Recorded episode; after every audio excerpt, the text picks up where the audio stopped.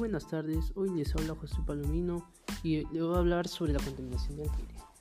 Cada año se bate récord de contaminación del aire. En el año 2019 se causaron casi 40 millones de toneladas de CO2 en la atmósfera, superando el registro del año anterior, sin medidas eficaces. Los efectos de la contaminación atmosférica serán nefastos para la vida en la Tierra. El cambio climático seguirá avanzando a gran escala y producirá todo tipo de fenómenos adversos como el crecimiento del nivel del mar, el incremento de las sequías, el aumento de la temperatura global, etc.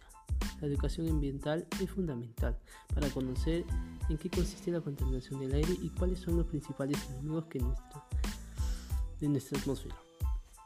En este artículo arrojaremos luz sobre qué es concretamente la contaminación del aire y cuál es la tipología contra la que nos enfrentamos. ¿Qué es la contaminación del aire? La contaminación de la atmosférica, consiste en la presencia de materia o forma de energía en el aire que pueden suponer un riesgo, daño, molestia de diferentes gravedad para los seres vivos. Entre las consecuencias directas de la contaminación atmosférica se podría destacar el desarrollo de las enfermedades y afecciones en los seres humanos y la biodiversidad. También la pérdida de visibilidad en las zonas grandes, concentraciones o a la aparición de olores desagradables. ¿Qué tipo de sustancias produce la contaminación del aire?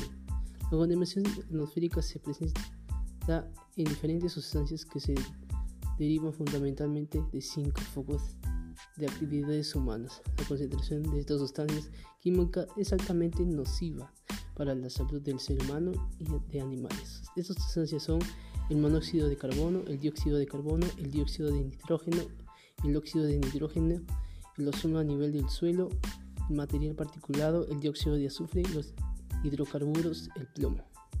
¿Dónde se produce la contaminación del aire? Estas emisiones tienen cinco focos básicos producidos por el ser humano. Industrias. En muchos países la producción de energía es la fuente principal de contaminación del aire, aunque no la única. La quema de carbón por parte de centrales hídricos o aquellas plantas basadas en diésel son dos de las fuentes de emisión más frecuentes y nocivas. De la misma manera, aunque en menor medida en comparación con los anteriores. Los procesos industriales y el uso de solventes en industrias químicas contribuyen a la contaminación del aire y el calentamiento global.